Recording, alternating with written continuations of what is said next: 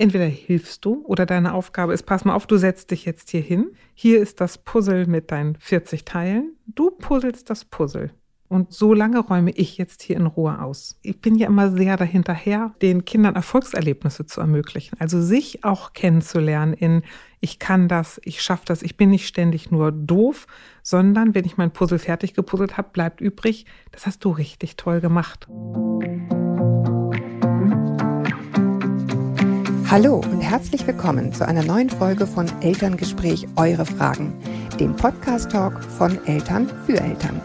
Mein Name ist Julia Schmidt-Jorzig. Ich habe selbst drei Kinder und jeden Tag neue Fragen.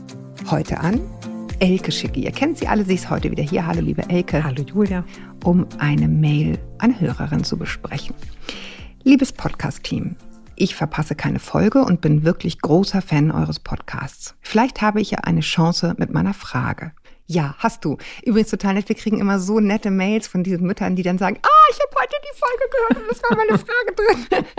Das ist echt immer total süß. Da freuen wir uns total, wenn es dann so, ein, so, so ein Feedback gibt. Ähm, und man sich, und das finde ich nämlich auch ganz süß, ganz viele schreiben dann immer, ähm, allein, es, so nach dem Motto, es hat sich inzwischen eigentlich in Wahrheit schon aufgelöst, aber allein gehört worden zu sein, das ist so ein mhm. schönes mhm. Gefühl. Und das äh, ist ja genau das, was wir wollen. Also, jetzt zu der Mail. Wir haben zwei Jungs, zwei und vier, und der Vierjährige bringt uns regelmäßig an unsere Grenzen. Er fordert extrem viel, flippt ständig aus, beleidigt uns, haut, kann null teilen, ist schnell beleidigt, tobt extrem mit seinem Bruder und stiftet ihn zum Quatsch an. Gerade Übergänge oder Situationen, wo mal keine Zeit und Aufmerksamkeit für ihn da ist, fordern ihn sehr. Da dreht er durch, rennt und kreischt wie ein Irrer und es gibt da natürlich ständig Tränen. Wir Eltern sind total genervt und angestrengt und haben dann gleichzeitig ein schlechtes Gewissen. Er wird so viel angemacht und merkt natürlich auch, dass sein kleiner Bruder kaum etwas abbekommt. Ich weiß natürlich, dass er das nicht strategisch macht. Und ich finde ihn natürlich auch unheimlich toll und süß und lustig und schlau. Wenn wir uns gut verstehen, hört und spürt er das auch sehr oft, hoffe ich. Ich weiß auch, dass man ihn auf keinen Fall abwerten darf. Und doch erwische ich mich dabei, das zu tun. Es macht mich dann so wütend, wie er sich benimmt, dass ich das, dass ich sage, mit dir kann man keine Freunde mehr treffen, du ärgerst nur oder du benimmst dich wie ein Baby und schreist von morgens bis abends, da habe ich auch keine Lust mehr, was mit dir zu spielen und so weiter. Total kindisch auch von mir, ich weiß. Aber wenn ich schon merke, dass ich genervt werde und ihm sage, dass ich drei Minuten allein, allein die Küche aufräumen will, nervt er immer mehr, piekst mich von hinten und so weiter. Dann raste ich irgendwann total aus und schreie ihn an und sage gemeine Sachen. Jetzt endlich meine Frage. Äh, hat er schon einen Schaden von meinem, also in Anführungsstrichen von meinem schlechten Verhalten genommen?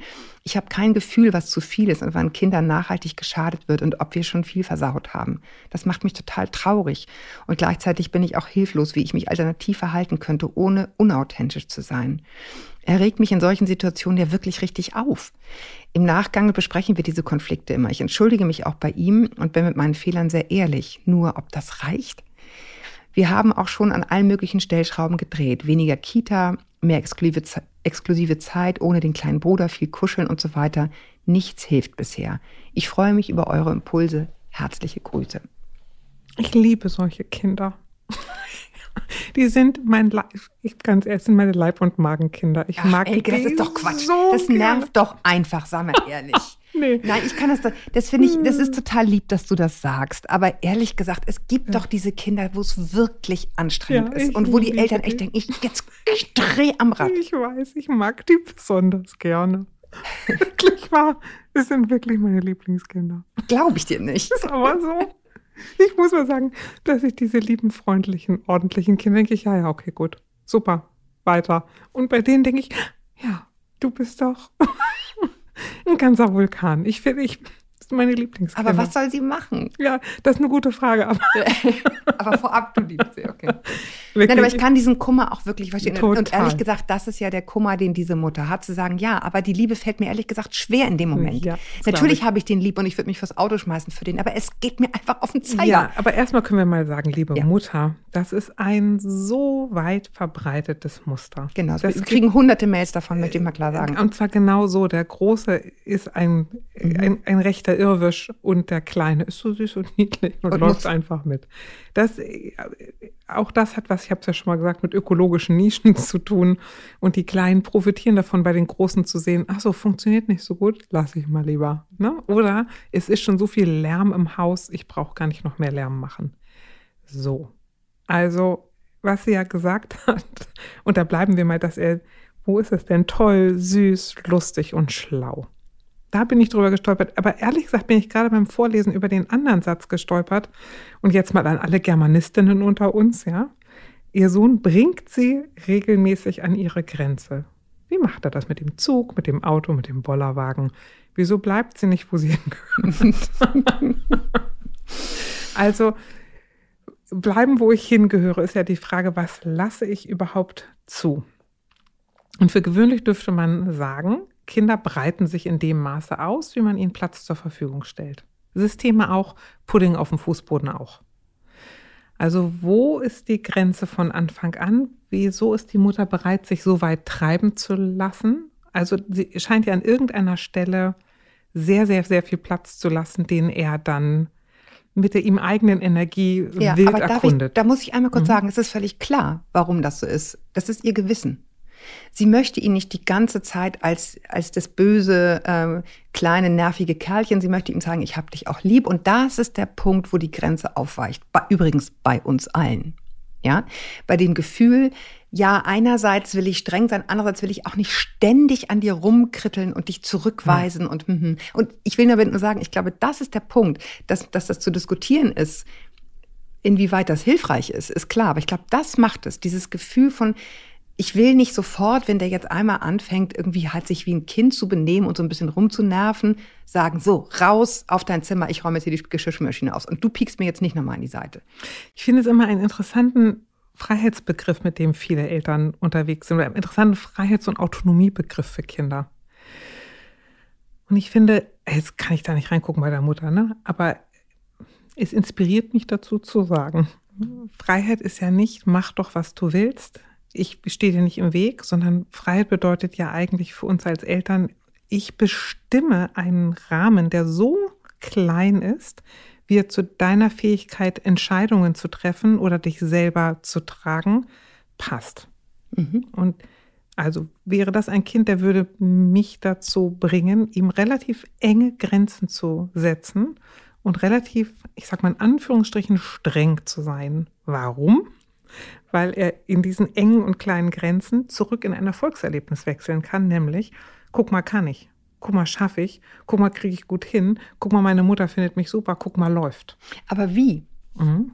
Konkret, ja? Also der tobt super wild mit seinem Geschwisterchen, mhm. wo man weiß, dauert zwei Minuten, dann sind wir wieder auf dem Weg in die Klinik, weil Loch im Kopf. Das hat sie jetzt nicht geschrieben. Ja, aber ne, so dieses total dolle Toben, wo man irgendwie mhm. denkt, es ist zu viel.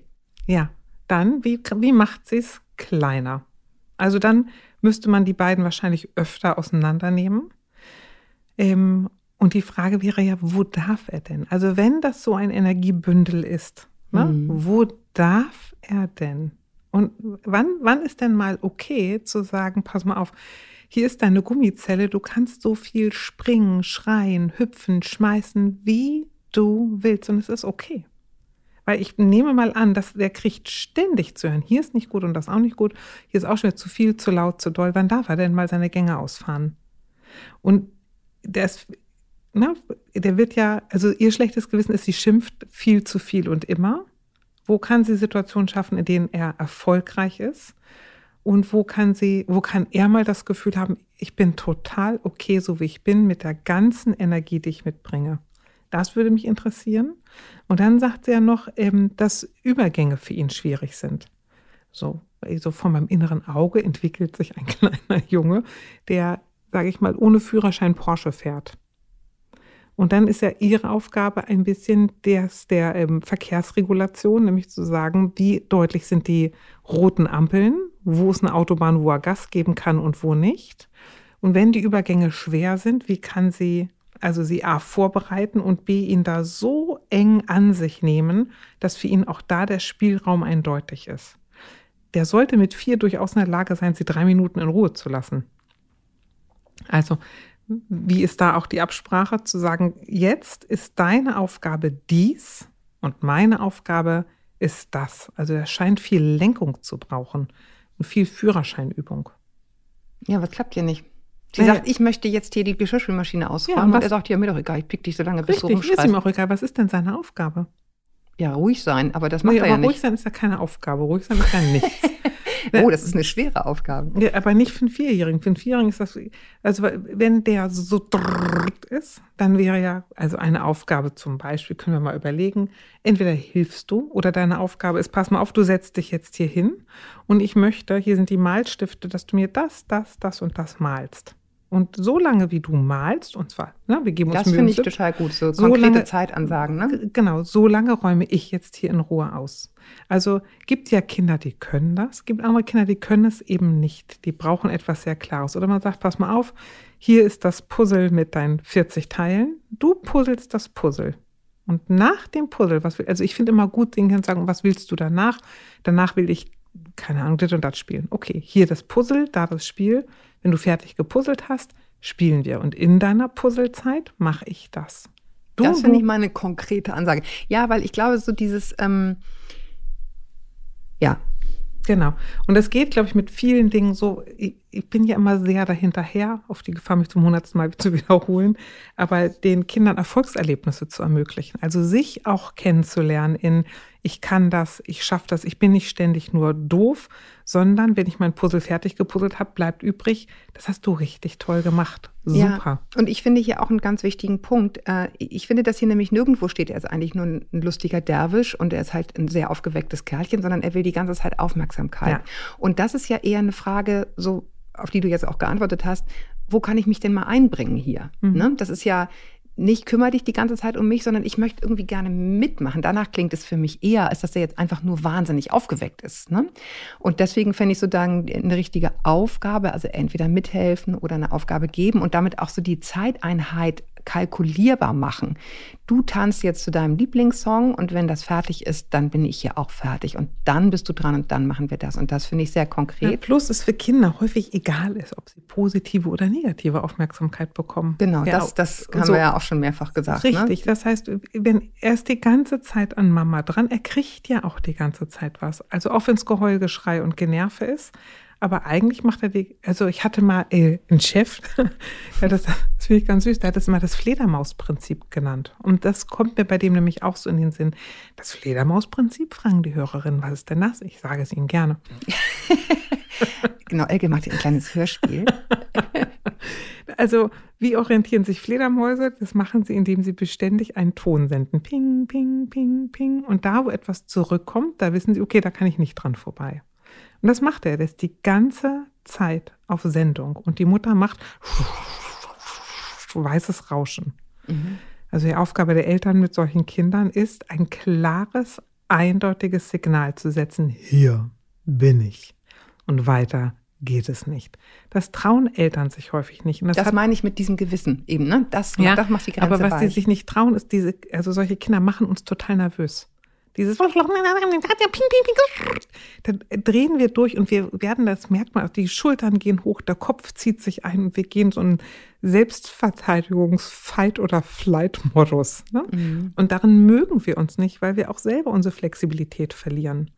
So, also wenn ich immer ping, ping, ping, ping, ping höre, dann ist meine Aufgabe eigentlich, die Schultern runter zu machen, den Kopf hoch zu machen und mich zu trauen, auch als liebste Mutter der Welt, einen tiefen, deutlichen Ton zu setzen. Etwas, was durchdringt, wo diese aufgeregte Fledermaus macht, ach so, okay, na dann, ne? Mhm. Und das passt häufig nicht zu unserem eigenen Bild von Elternsein. Ne? Weil es etwas ist, was ich vielleicht nicht. Immer ansprechbar sein, immer reagieren, ja. immer nett sein, immer, immer, immer, und, es fühlt und dann sich irgendwie nicht, beliebig. Ne? Genau, es fühlt sich auch nicht lieb und entzückend an.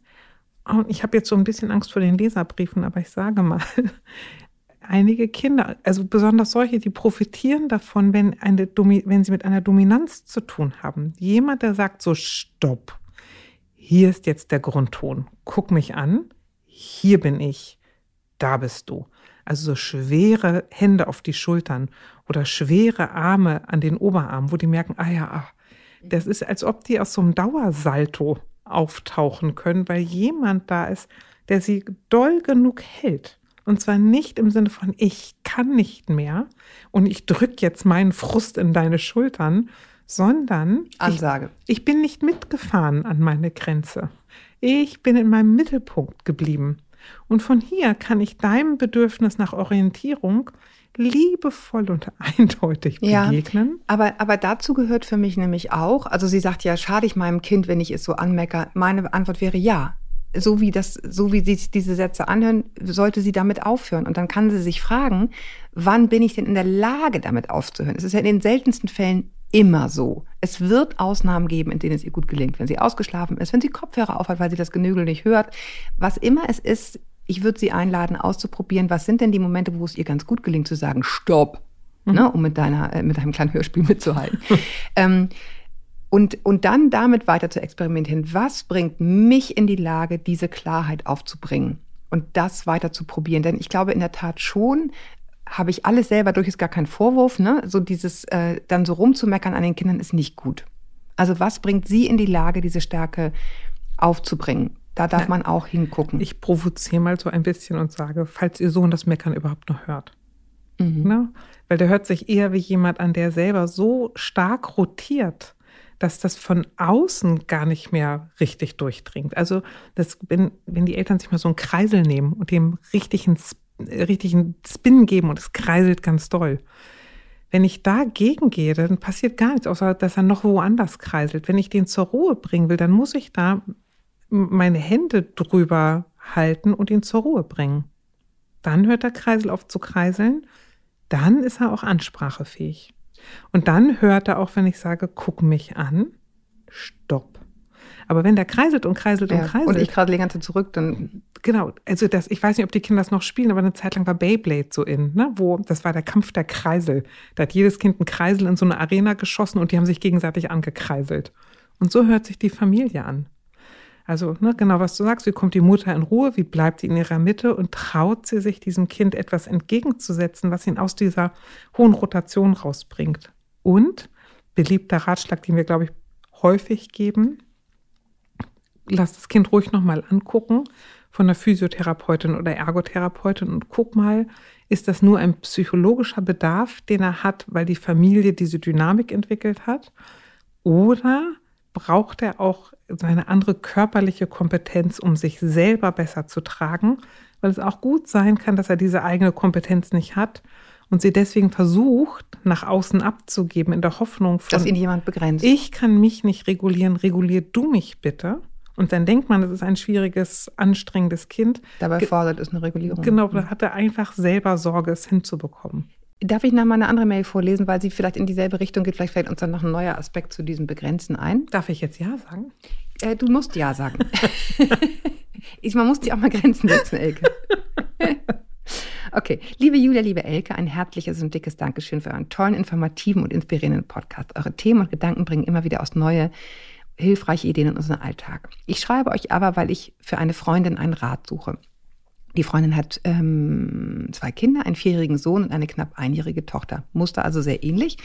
Der Sohn war seit jeher ein Kind, das sehr viel Aufmerksamkeit und Zeit von seinen Eltern in Anspruch genommen hat. Er hat als Baby sehr viel geweint, war unheimlich unruhig und war und ist immer noch ein schlechter Schläfer. So waren die ersten beiden Lebensjahre davon geprägt, dass er spätestens um fünf Uhr morgens der Tag begann. Kürzung oder Streichung des Mittagsschlafs haben keine Änderung gebracht.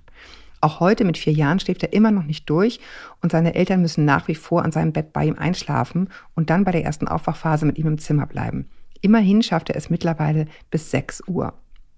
Kurzum, die Eltern sind nervlich und kräftemäßig an, am Ende. Aber das größte Problem sind die Zornesausbrüche. Er hat immer genaue Vorstellungen davon, wie Dinge zu laufen haben. Wer darf neben ihm sitzen? Welches Spielzeug dürfen andere Kinder haben? Auch nicht die eigenen Spielsachen. Was will er zum Abendessen?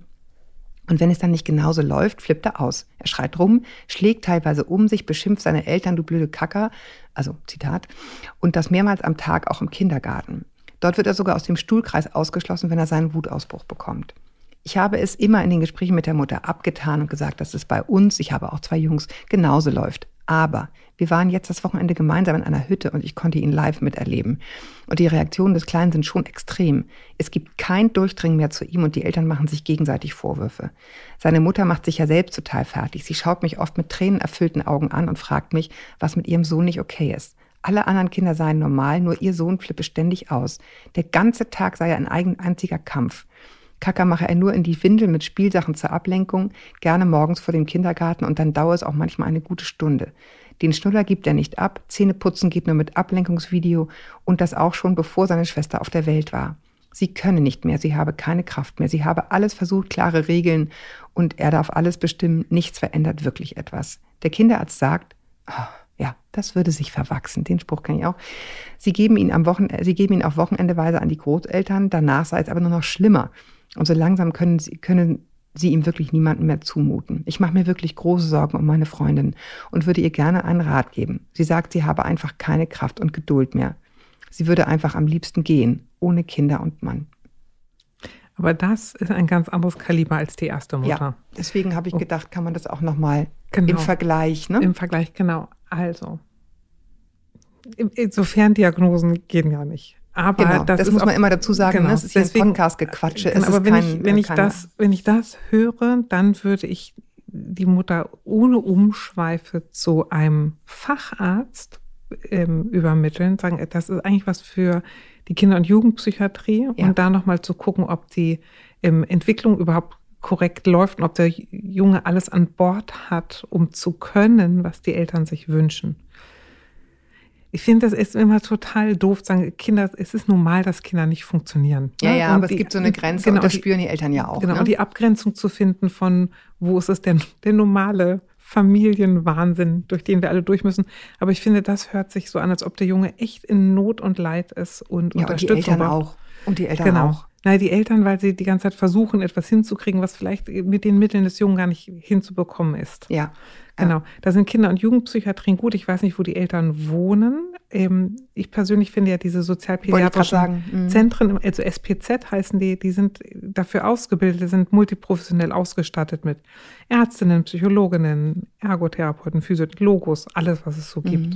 Mhm. Aber da würde ich mir, da würde ich zu mehr als zu einem Kinderarzt gehen. Absolut. Meine Erfahrung ist da auch sehr gemischt. Ich weiß, es gibt ganz tolle, ich habe die ja auch im Interview, super tolle Kinderärztinnen, die das, ne, die wirklich ein breites Wissen haben, auch auf diesem Gebiet. Aber es ist nicht das Gros leider. Ne? Und das, das eigene Bauchgefühl der Eltern ist wichtig. Und die gute Nachricht in dieser Mail, das muss man mal klar sagen, ist, im Kindergarten ist es genauso. Ja. Das hilft nämlich ungemein, wenn es darum geht, zu jemandem zu gehen und zu sagen, das ist jetzt nicht nur, wir kriegen es irgendwie nicht hin, ja. sondern offensichtlich fällt es dem überall schwer, Grenzen zu akzeptieren, irgendwie sich einzufügen. Das ist eine gute Nachricht, auch wenn es ja. bekloppt klingt, weil es heißt, da ist wirklich irgendwas, was die als Laien nicht rausfinden können. Und da müssen einfach Profis ans Werk. Und das ist auch nochmal uns ganz, hast du ja selber auch nochmal gesagt. Ähm, ich glaube mal, vor allen Dingen du mit deiner Praxiserfahrung auch hast ein gutes Gefühl, wann ist da wirklich, wann ist das noch im Rahmen? Man hört das auch in diesen Mails, finde ich, ne? Und wann ist wirklich einfach ein Fachmann gefragt und kein Podcast-Gequatsche, ja. sozusagen, wo man irgendwie hingeht und sagt, so, das und das fällt uns auf. Ruhig mal, ruhig mal Buch führen. Was sind die Momente? Ähm, eine Einschätzung auch der Kindergärtnerin am besten gleich mitnehmen, dass man nicht gleich ja, ja, genau. so abgetan wird, so nach dem Motto, oh, schon wieder eine von diesen hyperaktiven Müttern, äh, sondern das ist eine, ne, es gibt verschiedene Beobachter, die das alle übereinstimmend sagen. Das ist das Erste, was man in diesem Fragebogen übrigens gefragt wird. Und dann ab zum Profi.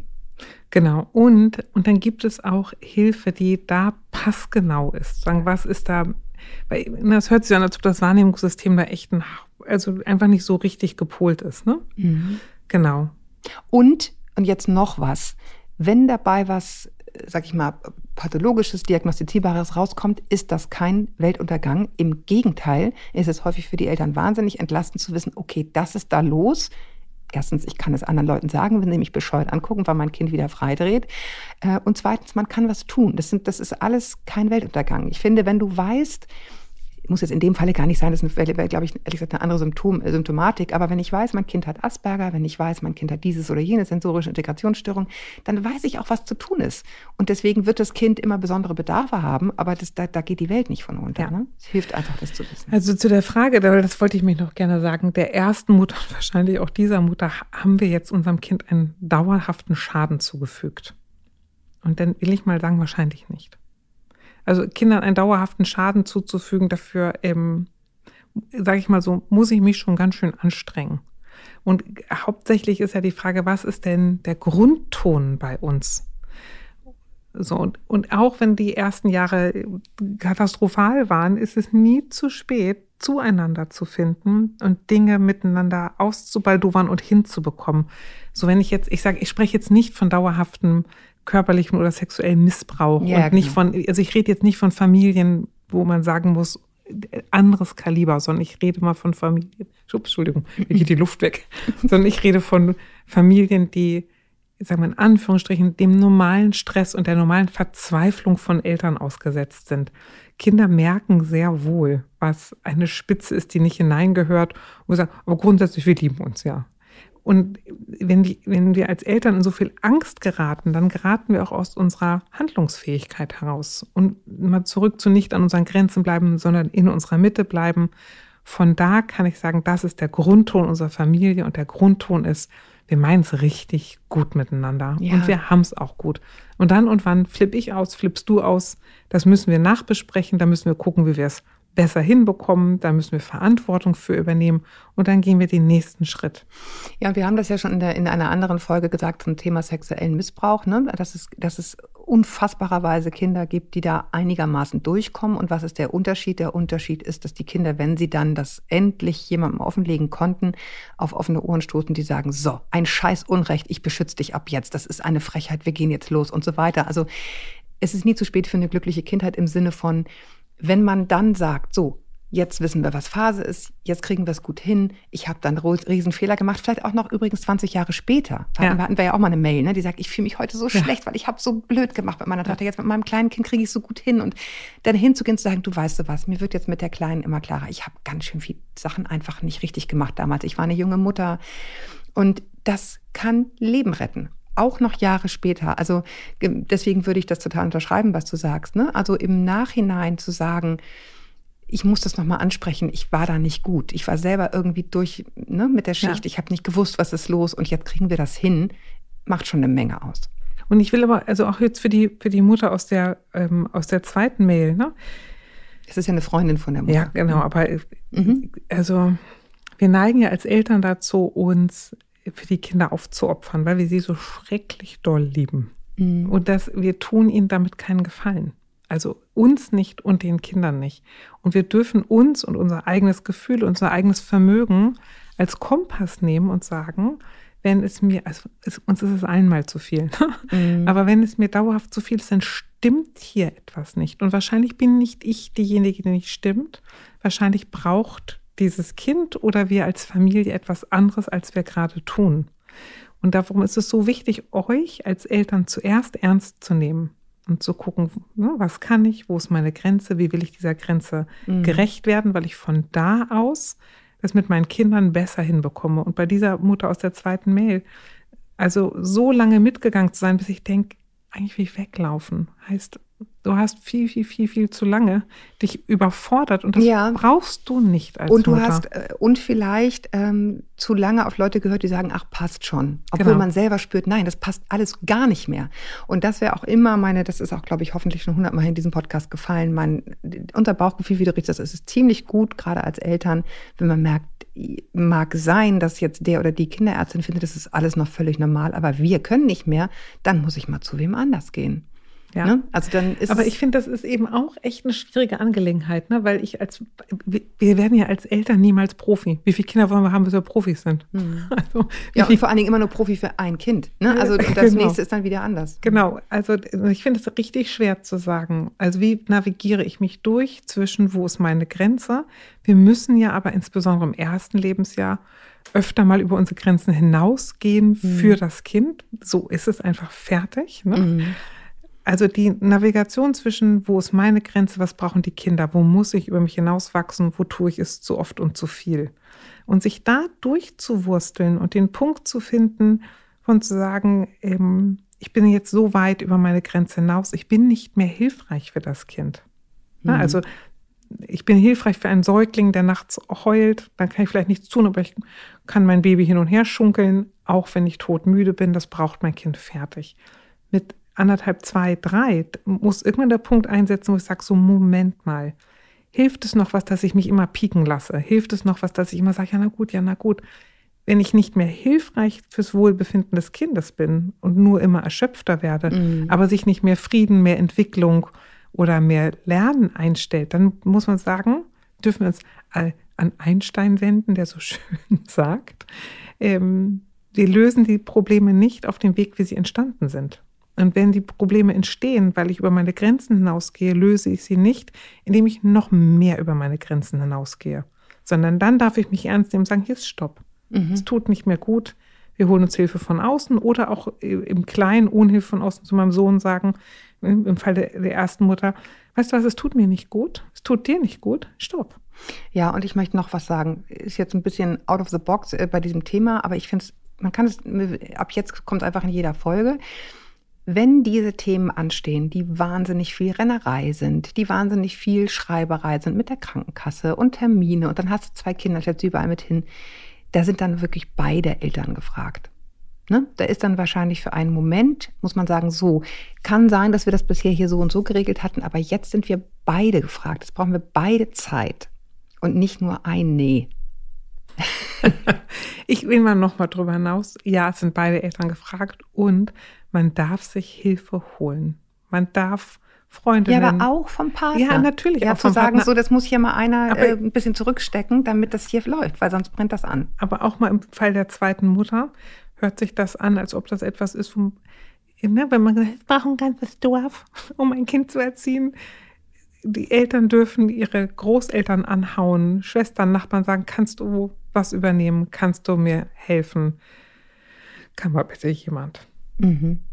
Aber ich finde trotzdem immer noch zuerst in der Partnerschaft. Ja, ne? natürlich. Ne? Und häufig, ich meine, es ist so, viele werfen uns vor, wir, wir würden irgendwie ein altes Familienbild irgendwie postulieren. Ja. Ehrlich gesagt, de facto, de facto ist es weiterhin so, dass die Frauen meistens in Teilzeit arbeiten, aus gutem Grund, weil mehr ist häufig nicht zu schaffen, aber es könnten auch mehr Väter sein, dann wäre noch weniger Stress in den Familien. Über den Vorwurf bin ich erstaunt. Naja, weil wir halt irgendwie sagen, es ist schon wichtig, dass das Kind in den ersten Jahren irgendwie eine, eine, eine starke Bezugsperson hat. In den meisten Kitas, wie sie heute aufgestellt sind, ist das einfach nicht der Fall. Ja, das, deswegen kann man, geht es nicht darum zu sagen, Kitas sind schlecht, das, die wären super. Wenn man sich nach Dänemark an, umguckt, wo sozusagen auf eine Erzieherin drei Kinder kommen, ist das ein völlig anderer Schnack, als es hier der Fall ist geht nicht darum zu sagen, äh, ne, Mütter sollen nicht arbeiten gehen, sondern zu Hause bleiben, damit es allen besser geht. Aber so wie die Situation im Moment ist, würde ich nicht unter Zwang und Druck mein Kind überall hingeben. Also ich muss mal sagen, ich, das Familienbild, das ich habe, ist, wenn ich mich für Kinder entscheide, dann wäre das gut. Ich entschiede mich tatsächlich für Kinder und nicht für einen Job, tausend Urlaube, tausend Freizeitbeschäftigungen, tausend Haushaltsaufgaben und übrigens auch Kinder sondern wenn ich ein Familienbild habe, dann wäre das, wo ich sage, eine Familie bedeutet lebende Wesen, die prioritär sind. Ja, aber dieses Ich ist kein weibliches Ich. Nee, das genau, das ist mir nämlich genau. auch total wichtig. Also ich finde, man kann sehr wohl, machen wir ja beide übrigens auch, arbeiten und Kinder haben, aber in dem Ausmaß, dass sozusagen im Grunde keiner mehr da ist oder nur einer da ist und der andere ist komplett weg, das funktioniert heute nicht mehr. Ja, aber das meint ja gerade, das bedeutet, ob dann Papa da ist oder Mama, das ist mir doch Lumpe. Ja, oder beide, oder beide oder sich das ja einteilen. Wurscht, ne? Aber ich glaube, eben zu sagen, Kinder zu haben, bedeutet, ich muss auf, wenn ich es gut machen will, wahrscheinlich, also außer ich habe Geld für x Millionen Angestellte, aber wahrscheinlich muss ich auf Dinge verzichten. Und verzichten ist heutzutage nicht so en vogue. Ja, und äh, wir sprachen auch in unserem Gespräch, bevor wir hier angefangen haben, darüber, es ist eben auch nicht nur aufs Klo bringen, abwischen und äh, puzzeln, sondern es ist eben auch äh, einen Kita-Antrag ausfüllen. Es ist auch äh, die ganze Bürokratie, die so eine Familie mit sich bringt, die muss ja irgendwann gemacht werden.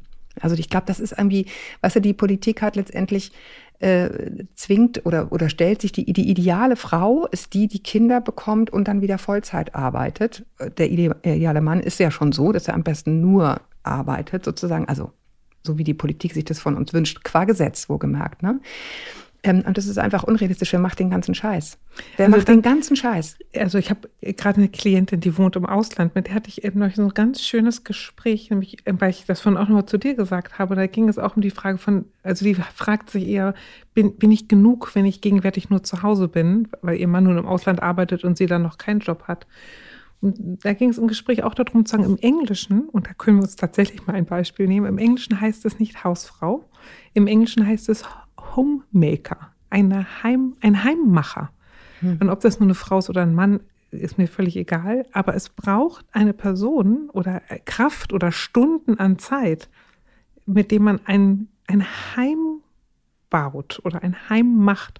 Und dazu gehört es, Muße zu haben, eine Kerze anzuzünden, Muße zu haben, Zeit miteinander zu verbringen, auf die Entwicklung voneinander Acht zu geben, die Bedürfnisse wahrzunehmen. Gren Auch die eigenen übrigens. Grenzen miteinander auszukämpfen, wie jetzt bei diesen beiden Müttern. Wir sind sehr weit weg von unseren Mails gekommen. Ja. Ne? Aber geht ja auch da um Mütter von, habe ich überhaupt Kapazität, Eltern, Kapazität. Raum und Kraft standzuhalten oder bin ich so durchgerüttelt von meinem Tag und dann ist ein wahnsinnig lebhaftes Kind wie in der ersten Mail oder ein Kind mit besonderen Bedürfnissen wie in der zweiten Mail eigentlich eine Überforderung, weil es so auf Kante gestrickt ist, dass wir keinen Platz für ein Heim haben, sondern nur für ein mega ein Familienhaus. Ja. Und das ist eben Unterschied. Ein Heim habe ich auch in einer Einzimmerwohnung. Ja, und Heim ist mir fast schon, also mir ist dieser Management-Aspekt wirklich auch total wichtig, weil es geht ja nicht nur darum, eine Kerze anzuzünden ne, oder es irgendwie nett zu machen äh, oder gemeinsam Plätzchen zu backen, sondern es ist so wahnsinnig viel administrativer Kram.